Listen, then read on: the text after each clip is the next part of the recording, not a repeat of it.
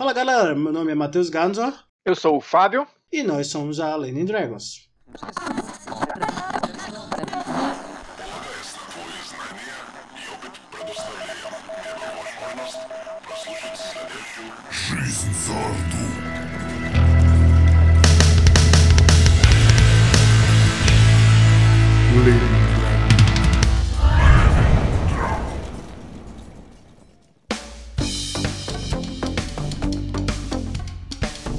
Bom, pessoal, hoje estamos voltando com o nosso resenha camarada. O papo de hoje tem a ver com super-heróis em declínio. Menção honrosa para duas participações que hoje não puderam estar com a gente. O nosso camarada Victor Diello, que é um dos seguidores da página, e o camarada Rick, Eduardo Henrique, da Lane Dragons, que estaria aqui também para falar sobre esse tema. Mas, pois bem, estamos aqui com o Fábio. Por favor, faça uma breve apresentação sobre você, Fábio. Beleza, é, eu sou o Fábio, moro em Belém, tenho 43 anos, alguns, vários deles dedicados à leitura de quadrinhos de super-heróis e outras coisas, né? E atualmente eu brinco de fazer conteúdo para internet também, no YouTube, no Instagram, na página Dos Perdidos no Tempo e Nerd 40 anos. Então quem quiser dar uma passada lá para conferir o material vai ser muito bem-vindo. E quem tem acompanhado a gente há algum tempo sabe que o Fábio já esteve aqui com a gente no nosso episódio No Meu Tempo Que Era Bom, né? Falando sobre RPG das antigas, nostalgia e toda essa coisa, né? Que a gente do mundo nerd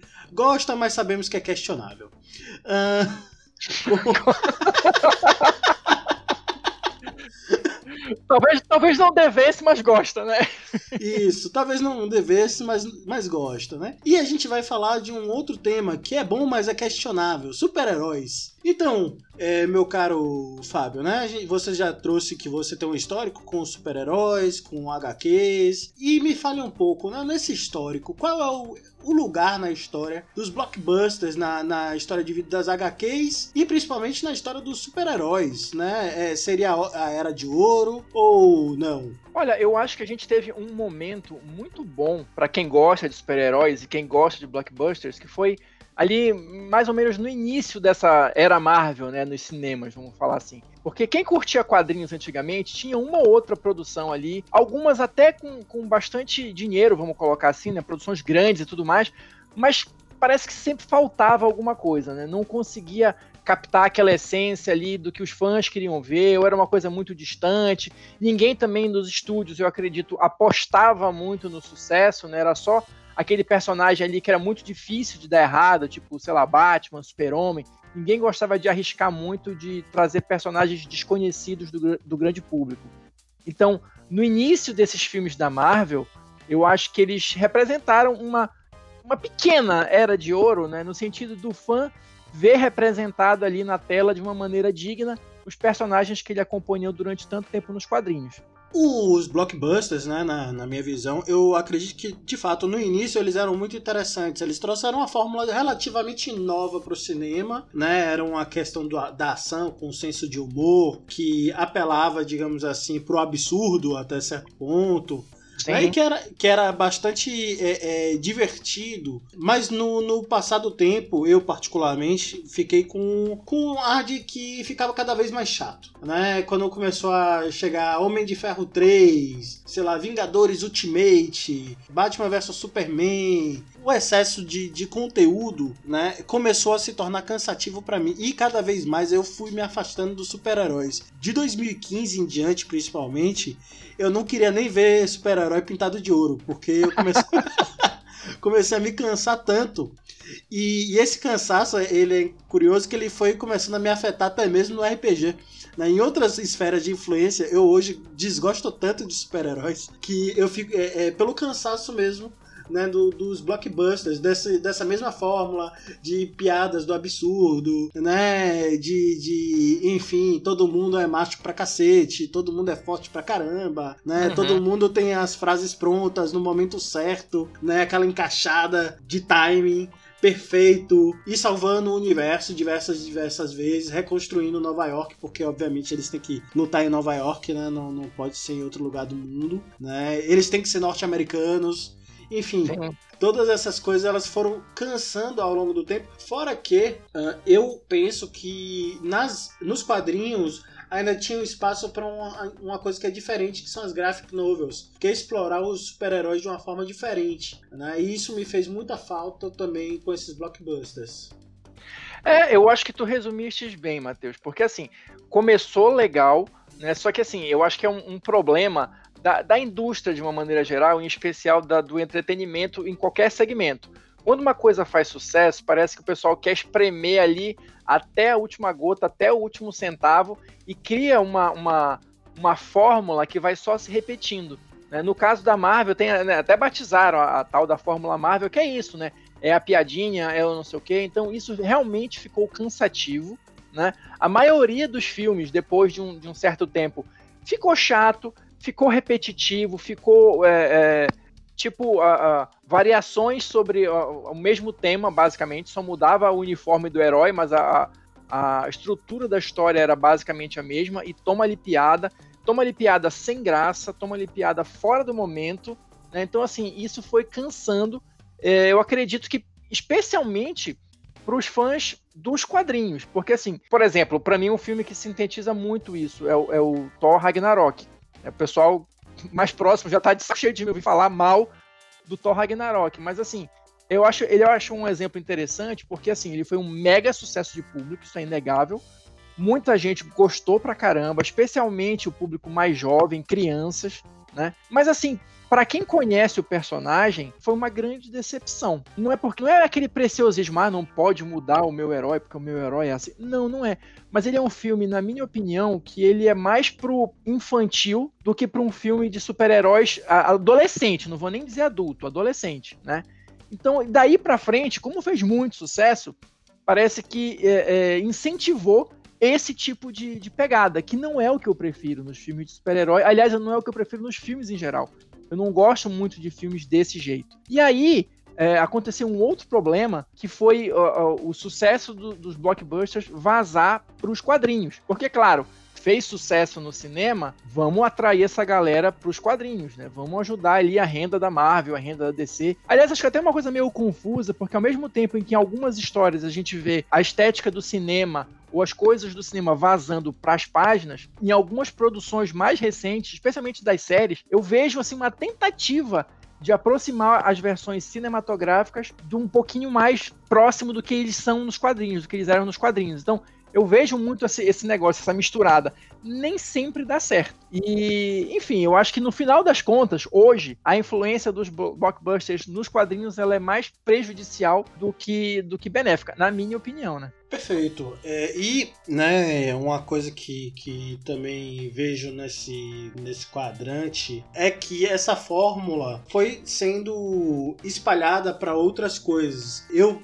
particularmente fui percebendo no, no meu jogar RPG que os personagens eles se tornavam cada vez mais super-heróis, né? Quando eu entrei na quinta edição do, do Dungeons and Dragons, eu entrei muito estimulado, achei fantástico aquilo, uh, muito bacana, o, o, sistema ele é fluido, né? As regras elas são adaptadas, mas ao longo do tempo eu fui percebendo que todo mundo era muito dantesco, todo mundo era muito massa, todo mundo chupava cana e assoviava ao mesmo tempo, todo mundo era fantástico, todo mundo era filho do Titã, todo mundo era filho do dragão, é, é, matou o pai que era dragão, e aí ele teve amnésia, agora tá no nível 1, né? E, e rapidamente você tem muito poder, né? E cada vez as coisas se tornam mais dantescas, as aventuras se tornam mais megalomaníacas. E, eu perce... e aí eu fui me tocando que cada vez mais as aventuras elas deixavam de ser de espada e feitiçaria, né? Como eu até achava mais que era, até mesmo na 3.5, na 3.x e tal, no AD&D principalmente e nos RPGs das antigas, né? Uhum. E eu fui, fui sentindo essa influência aparecer no, no, no, RPG e senti, digamos assim, assim, né? Eu falava isso, mas de certa forma eu me sentia meio louco, assim, meu cientista maluco nessa comparação. No entanto, o que me chamou a atenção foi quando lançaram o trailer do filme do Dungeons Dragons, eu já não me achei mais tão louco assim, porque a fórmula é a fórmula Marvel. É, é, é isso mesmo. Eu, eu acho que assim, tem como agora, né, de, de uns anos pra cá, esse mundo nerd de uma maneira geral, ele vem ganhando espaço e vem gerando muito dinheiro, né, cada vez mais. Então, todas as, todas as indústrias voltadas para o ramo do entretenimento vão tentar tirar a sua lasquinha ali de alguma forma, né? Eu lembro de antigamente, né, no meu tempo que era bom, que o, se falava, né, que o gênero de super-heróis, por exemplo, muito embora muitos RPGistas leiam quadrinhos, gostem de ler quadrinhos com maior ou menor frequência em si, o gênero de super-heróis, ele nunca fez muito sucesso no RPG. Né? A gente não, não tem muitos RPGs de super-herói, explicitamente de super-heróis, e quando tem, em tese, né, eles não fazem muito sucesso comercial. Então, eu acho que a, as empresas encontraram uma maneira de, de inserir essa, essa estética ou esses temas dos do super-heróis em outros jogos, como, por exemplo, citaste aí o D&D. E também no, numa tentativa que eu vejo de tenho que agradar todos os públicos porque preciso vender cada vez mais livros. Então, o D&D eu acredito que ele tá se tornando um negócio que é tipo assim, olha, faz aí o que tu quiser que tá valendo. A gente tem regra para tudo. Quer jogar de super-herói, tem super-herói. Quer jogar de, de bichinho, tem bichinho. Quer jogar de Dungeon Crawl, tem Dungeon Crawl. O que você quiser a gente tem, meu amigo. Compra o módulo aqui que tá valendo. Então assim, uhum. perde um pouco da essência da coisa, né? Sim, você deixa de ter uma identidade para ter para ser genérico. É, é isso, isso. O D&D não é um sistema genérico, ou não era, né? Então talvez agora ele passe a ser, não, não explicitamente, mas assim, cabe tanta coisa no mundo que você, que você quiser fazer, você faz ali que tá valendo. É, ele se torna genérico não, não necessariamente no sentido de que ele deixou de ser um RPG majoritariamente voltado para uma espécie de fantasia medieval, mas ele se torna genérico porque ele encaixa tanta coisa e você e tudo é tão flexível que nada tem uma base mais sólida, né? Então ele, ele se torna muito fluido, né? Você pode ser um, um elfo que não tem visão noturna, que não tem nem orelha grande e tal, mas você diz que é elfo. Porque, enfim, tá lá dizendo é. no caldeirão da taxa que você pode fazer isso. Eu, eu acho complicado, porque assim, desde muito tempo, desde de, de, antes de começar toda essa história, desde antes de quinta edição e tal, eu sempre achei o D&D problemático quando você chega nos níveis mais altos, porque ele vai chegando assim num, num uma grandiosidade que, para mim, perde um pouco a graça do jogo. E com desde a 3.0, né, com 30 mil suplementos, com 500 prestes de classes e não sei o que, nível épico, escambau, para mim perde a graça do jogo. Então, D&D é, eu considero bacana, tipo do primeiro até, acho que era o sexto nível, nem sei se ainda tá assim. Antes de você ganhar o segundo ataque. Da feita que ganhou o segundo ataque, pra mim já não presta mais, porque já fica muito complicado, é muita regra, o cara quer inventar, quer. Entendeu? Aí começa já o, o combo descarado, né? Então, enfim. Você tem um rolo de papel higiênico, né? Você tem um, uma quantidade de, de, de, habilidades na extensão de um rolo de papel higiênico. Né? Você, é, exatamente. tudo isso de habilidade, você tem que decorar tudo e saber tudo. É. Mas um, um, ponto que eu acho que pode unir, inclusive, as duas coisas, na, acho que tanto a experiência atual do D&D quanto dos blockbusters, não apenas nesse sentido super-heróico, mas na ideia de que o vender muito não significa que tem uma grande qualidade por trás. Sim. Né? Porque isso é uma coisa que é, que é importante ser citada, porque assim, os fenômenos comerciais não necessariamente são fenômenos qualitativos, né? E, e isso também eu vejo muito no, no, sentido de dos quadrinhos, das histórias de super-herói que são muito boas, por exemplo, Watchmen, né? Ou Sim. então Sandman. Assim, é, claro, elas venderam muito, são quadrinhos muito conceituados, de grande qualidade, etc. Tem um sucesso de vendas, mas assim, eles nunca seriam sucessos de venda como, por exemplo, os blockbusters da Marvel são, porque aquilo ali ele tem uma fórmula certa de que você vai vender, é quase como um vídeo de gatinho, né? Você vai querer assistir aquilo. eu, eu, eu, acho que um, um problema grave do, do, dos super-heróis, assim, dos quadrinhos de super-heróis, especialmente a questão das revistas mensais, é porque, assim, é um negócio que não tem fim, né? Então chega uma hora que, que acaba a ideia, que você tem que ficar reciclando, que você tem que ficar recontando, alguma coisa assim. Você pega, por exemplo, o, o que tu citaste aí, o Watchmen, é, é, início, meio e fim, né? O que, a gente, o que a gente tem depois é uma tentativa ali de ressuscitar aquilo para ganhar dinheiro. Funcionou algumas coisas, outras não, enfim. Sandman, a mesma coisa. Né? É, é, é, um quadrinho mais de autor, vamos colocar assim, né? Você pega uma revista mensal do Batman, do Super-Homem, de qualquer outro herói desse, pô, os caras estão aí há 80 anos. Uma hora vai acabar a ideia. Ou então você vai ficar requentando aquilo ali até que surja um iluminado que tenha uma ideia realmente, não vou nem dizer inovadora, mas diferente ou uma forma mais bacana de contar aquela história que vai parecer um grande achado e aí você vai revitalizar o personagem, etc e tal. Quem acompanha quadrinhos já há bastante tempo viu isso várias vezes, né? São as chamadas fases, a fase daquele cara é legal, aquela, aquele período é bacana e tal, mas tem muita coisa ruim pelo meio do caminho, porque é impossível numa produção de massa assim você conseguir manter um nível de qualidade.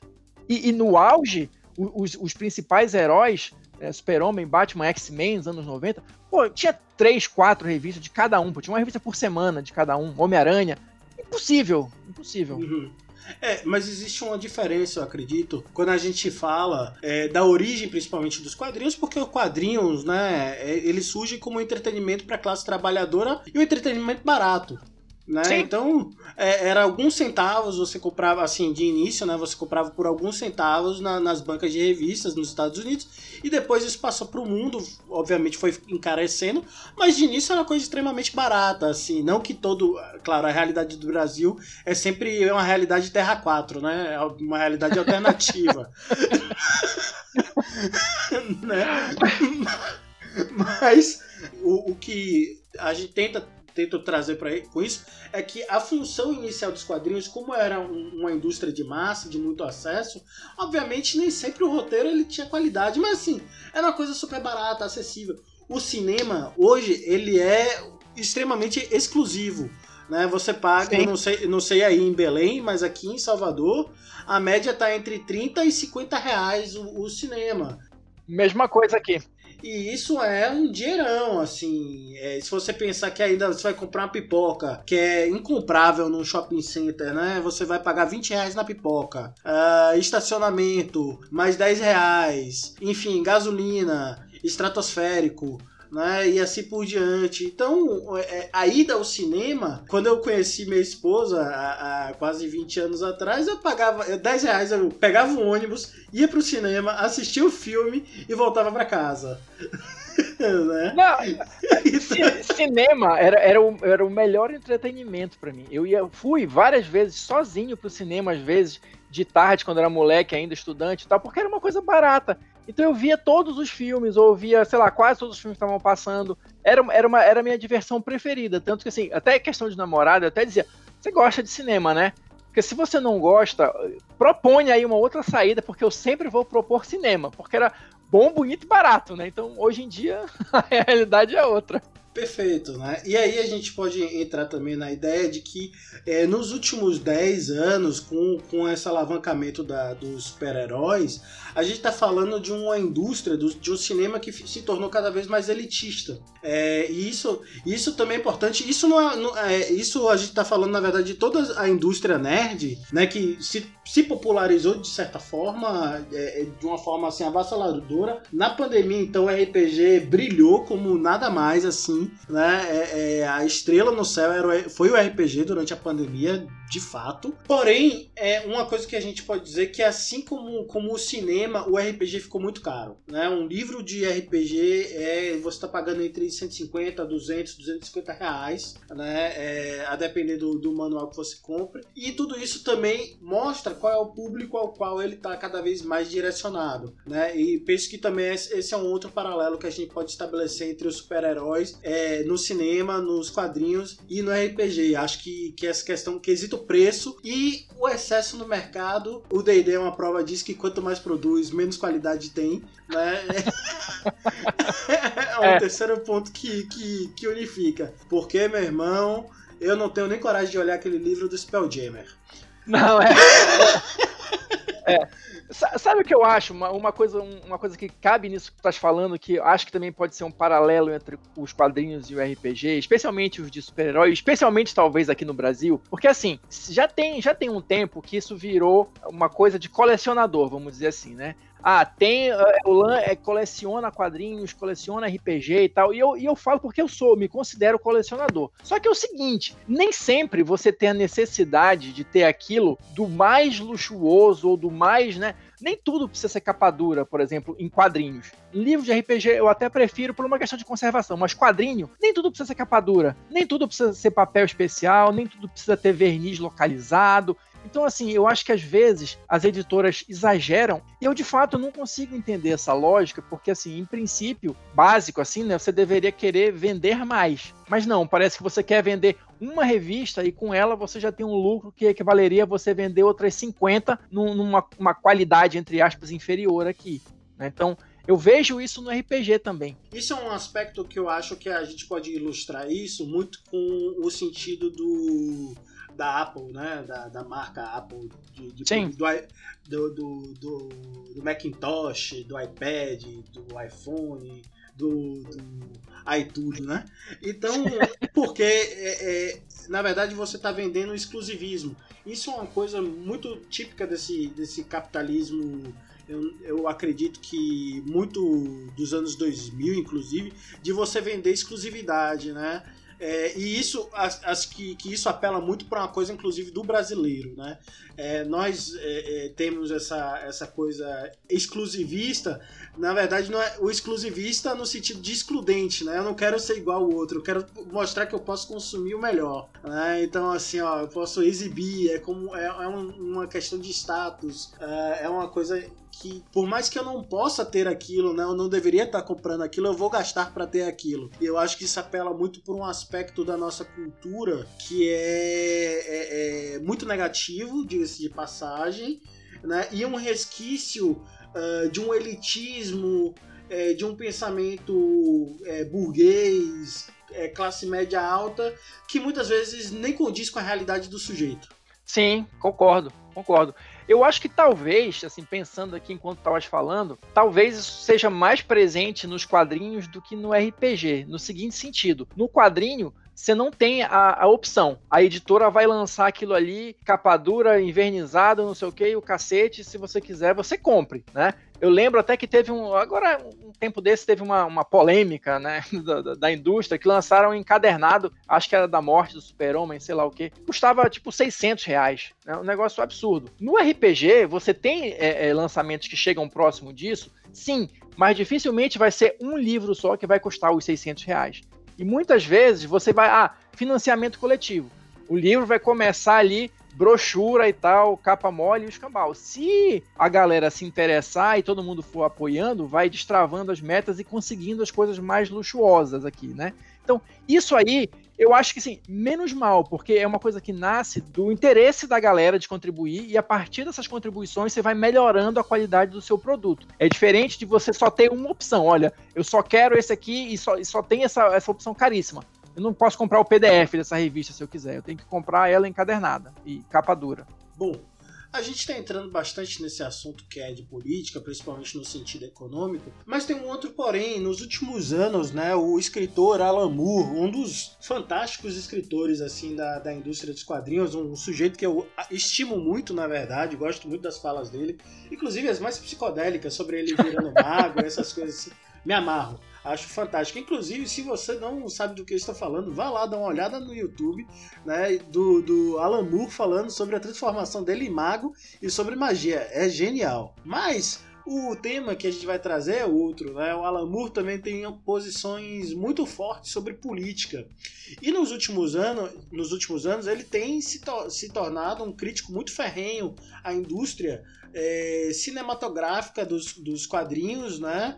É, e ele fala que tem um sentido muito forte, né? Tem uma característica forte do, dos quadrinhos no sentido de dar margem ao nascimento ou apoiar esse nascimento, fazer parte desse bolo, né? Da ascensão da extrema direita nos últimos 4 ou 5 anos, né? Seja no, no, no surgimento do governo Bush, é, é, Bush não, Trump do governo Trump no, nos Estados Unidos, é, do bolsonarismo no Brasil, é, a gente pode falar da extrema-direita na Itália, Erdogan, entre outros países ali do da acho que Hungria na Europa também, Hungria. Entre, entre outros e, e em países até sul-americanos, a ascensão da, da, direita a gente teve o Maurício Macri na Argentina durante algum período, entre outros na, na América do Sul, né? Colômbia não vou falar porque a Colômbia quase sempre foi de direita mesmo, agora que mudou.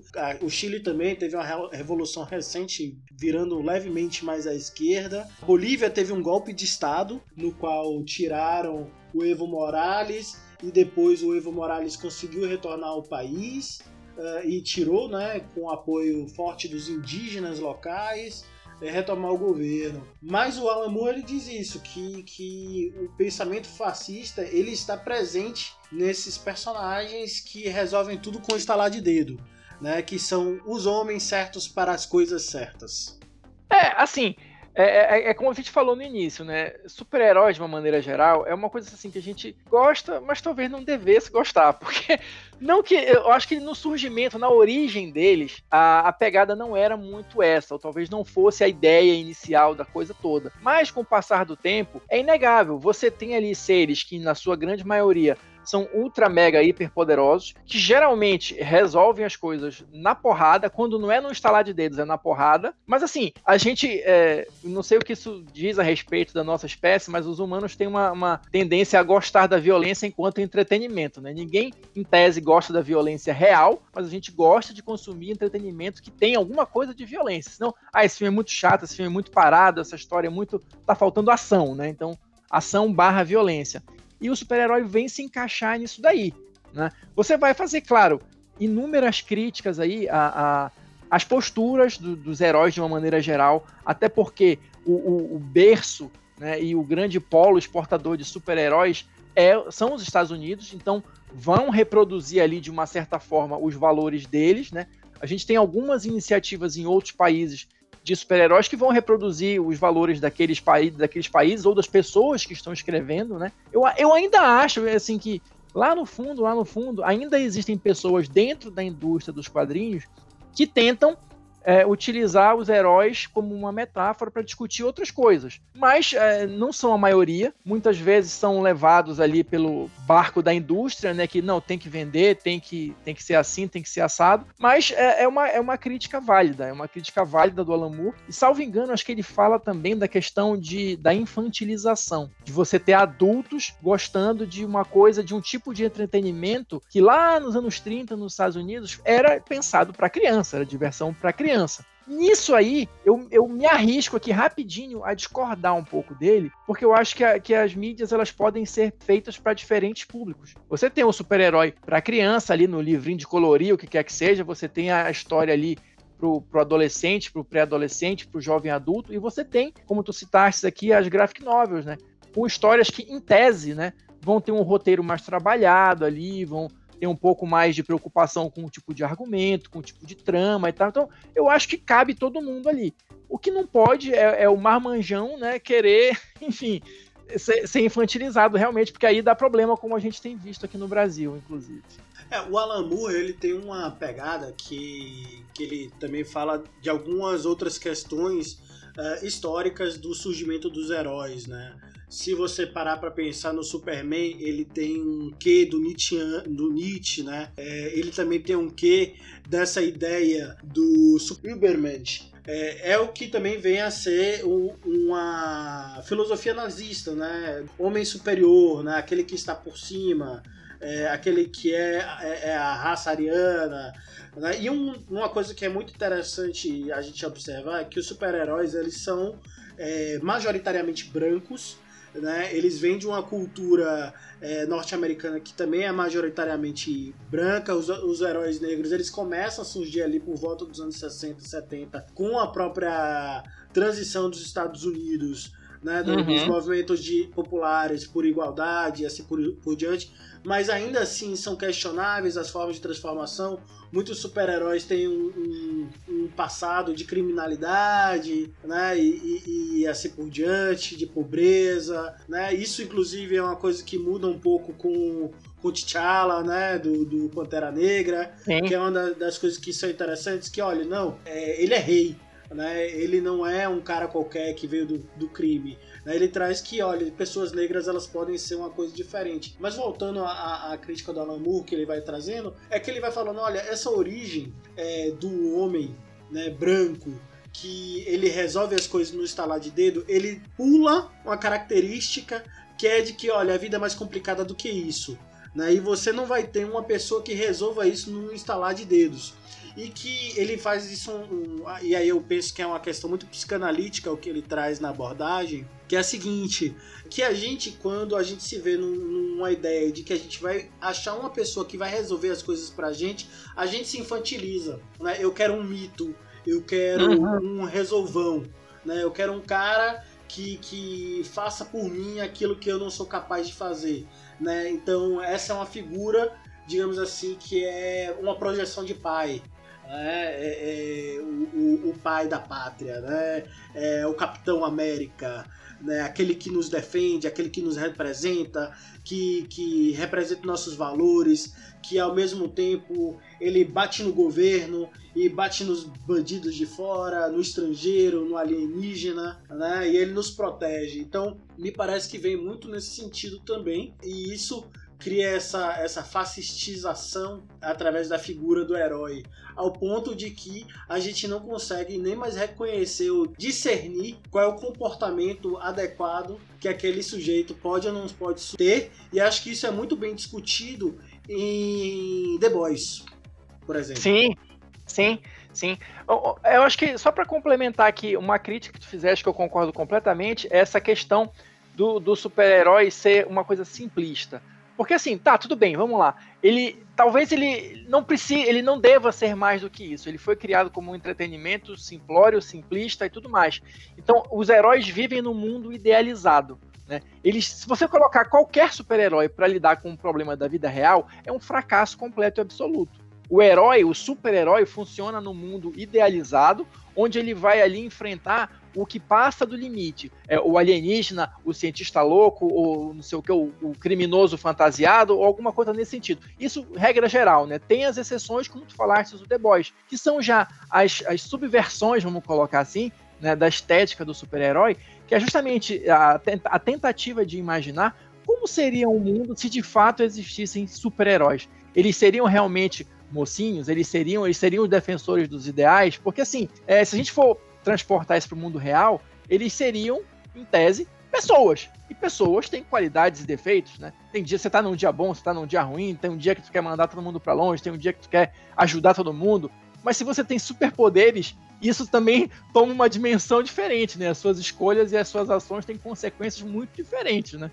A gente está encaminhando para o final né, desse papo bacana aqui com o Fábio. Mas antes da gente encerrar, eu gostaria apenas de responder talvez a pergunta inicial. Fábio, você acredita que os super-heróis eles estão em declínio? Eu acho que eu acho que sim. Eu acho que sim, numa, numa perspectiva assim cíclica. A gente já teve isso também na indústria em outros períodos, né? Períodos que aquele gênero, por exemplo, de quadrinhos está em alta ou está em baixa, e os super-heróis já passaram por isso. Então, eu acho que talvez a gente esteja presenciando o início do declínio dos super-heróis por conta dessa superexposição né, em outras mídias e por conta dessa queda da qualidade dos produtos que são apresentados. Então, é como se estivesse saturando aquilo ali. Então, vai chegar uma hora que, isso, que essa bolha vai implodir, o negócio vai encher o saco. E eu acredito que, como já aconteceram outras vezes ao longo das décadas, os quadrinhos de super-herói vão dar uma, uma encolhida para quem sabe depois, daqui a um tempo, com alguns algumas ideias renovadas, eles ressurgem aí para salvar o mundo mais uma vez. Eu vejo da seguinte forma, eu também acredito que seja uma questão cíclica, né, os super-heróis eles estarem em declínio, mas eu penso que nesse momento é ótimo que eles estejam em declínio não apenas por uma questão cinematográfica, mas porque tem um pessoal que fica aqui desde o dia 2 de novembro, eles estão na frente do quartel tocando hino nacional atrás do herói deles. Então, Sim. assim, é, o declínio do herói deles também está em confluência, pelo que eu percebo assim, com esse fim dos heróis do quadrinho, né? A percepção de que é, não há ninguém no mundo que pode simplesmente tudo. Né, hum. Que há um limite para as coisas, e isso é uma coisa que o, os super-heróis, de um modo geral, não têm limites. Então, Sim. é, esse, esse é um, um, ponto que é muito importante a gente trazer de volta para nossa humanidade e voltar a nos lembrar que no dia seguinte a gente vai precisar de um coletivo, ou seja, eu vou precisar novamente do meu vizinho voltar a conversar, voltar a lidar com a comunidade, voltar a ter diálogo com as pessoas para que a gente possa construir um futuro melhor. E esse futuro ele não tem espaço, né, para os heróis, ele tem pra gente que é somos pessoas. Sim.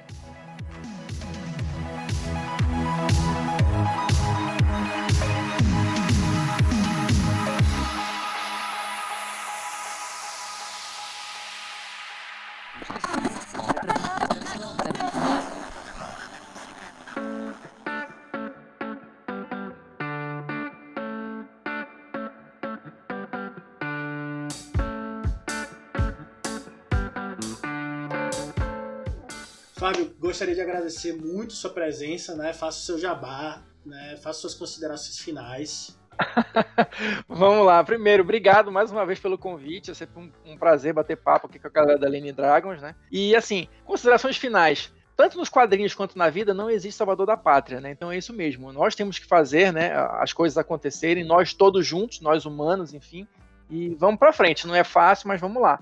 E em relação ao Jabá, quem curtir esse mundo proibido, né, essa coisa que a gente gosta, mas talvez não devesse, né, de super-heróis, de filmes, de séries, de, de RPGs, enfim, as suas mais diferentes vertentes, é só procurar no Instagram o, o arroba Dois Perdidos no Tempo ou Nerd 40 anos. A gente tem canal no YouTube também, um canal de resenhas de quadrinhos, resenhas de, de RPGs, né, e também de comentários de séries, de filmes, etc. Então, quem curtir isso aí, quiser trocar uma ideia, é só procurar a gente ou no YouTube ou no Instagram, que vai ser um prazer recebê-los e trocar essa ideia, bater esse papo. Bacana, pessoal. Então gostaria também novamente de lembrar a vocês que nós da Lane Dragons estamos fazendo esse trabalho, a gente gosta bastante de fazer isso, a gente gosta de trazer conteúdos novos, a gente tenta desenvolver conteúdos novos e você pode participar e nos ajudar a fazer, dar continuidade, a melhorar esses conteúdos, a fazer cada vez mais. Então, uma das formas que você pode nos ajudar é através do apoia.c barra Dragons RPG, né? Você pode ir lá ver quais são as opções que você tem para nos fazer doações, né, fazer seu apoio e ganhar também, né, com isso alguns benefícios que talvez você gostaria de ter e que você é, se sinta também fazendo parte da nossa comuna. E com isso eu gostaria também de lembrar quem são os nossos atuais apoiadores. Então veja só, nossa é, brigada ela andou crescendo no último mês, o que nos deixa bastante contentes e gostaríamos de contar sempre com a presença de vocês. Então, Gabriel Ferreira da Cunha, Ogan Antanda, Guilherme Jussis Dias Moreira, Eduardo Pequeno, é, Davi Ferreira Alves da Nóbrega, Fábio Beckmal Correia, o que está aqui com a gente. Opa! Jean Rodrigo Ferreira, Brian Gentil Fonseca, Gabriel Ferreira da Cunha, Perimar Moura, Zé de Santos, João Eduardo Croix. E eu mesmo também estou aqui dando uma força para o nosso canal. Então veja só, se você se sentir com o coração aquecido, se sua mais-valia suada, né, tiver aquela pequena reserva ali que você gostaria de, poxa, eu gosto desses caras da Lane Dragons, eles fazem um trabalho bacana, isso nos ajudaria muito a manter esse programa, a ampliar esse programa, a fazer live, fazer jogo ao vivo, de fazer e acontecer, né? Porque de fato a gente gostaria, mas a gente sabe que tudo isso demanda tempo e eventualmente alguns custos para que tudo se encaminhe. Um outro ponto importante é que nós da Lane Dragons temos uma página no Instagram, Lane Dragons RPG, temos uma página no Facebook, Lane Dragons RPG, e nós temos uma página no Twitter, também a Lane Dragons RPG. Você acha que é pouco? A gente também tem uma Twitch, Lane Dragons, arroba Lane Dragons RPG. Veja só, todas as páginas você a gente acha qualquer lugar. E se você quer que a gente abra o cu, então você deve fazer o quê? você deve nos apoiar. E aí a gente pode, pode abrir o cu também para vocês. Olha que maravilha, o cu da Lene Dragons aí vindo em breve se vocês nos apoiarem. Quem sabe? Então, pessoal, foi um prazerzaço estar aqui com o Fábio, mais uma vez falando sobre esse tema muito importante, acho que ele é muito atual, né? Tem muitas questões a serem debatidas com isso, né? Um abraço e tchau.